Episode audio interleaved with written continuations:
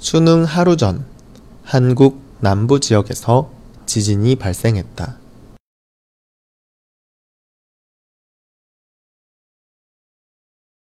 수능 하루 전 한국 남부 지역에서 지진이 발생했다.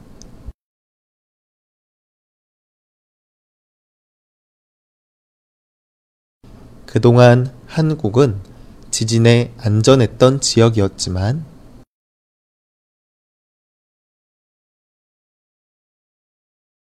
그동안 한국은 지진에 안전했던 지역이었지만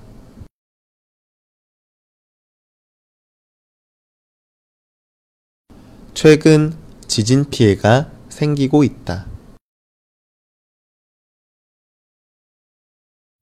최근 지진 피해가 생기고 있다. 이 때문에 처음으로 수능 시험이 일주일 미뤄지기도 했다.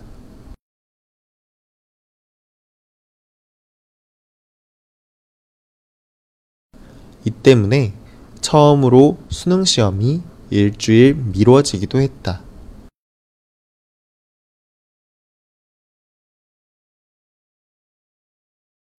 수능 하루 전 한국 남부 지역에서 지진이 발생했다. 그동안 한국은 지진에 안전했던 지역이었지만 최근 지진 피해가 생기고 있다.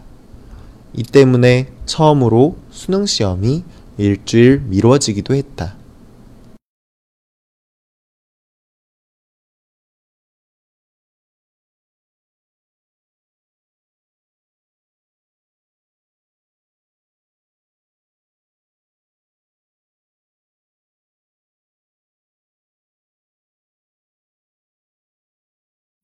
수능 하루 전 한국 남부 지역에서 지진이 발생했다.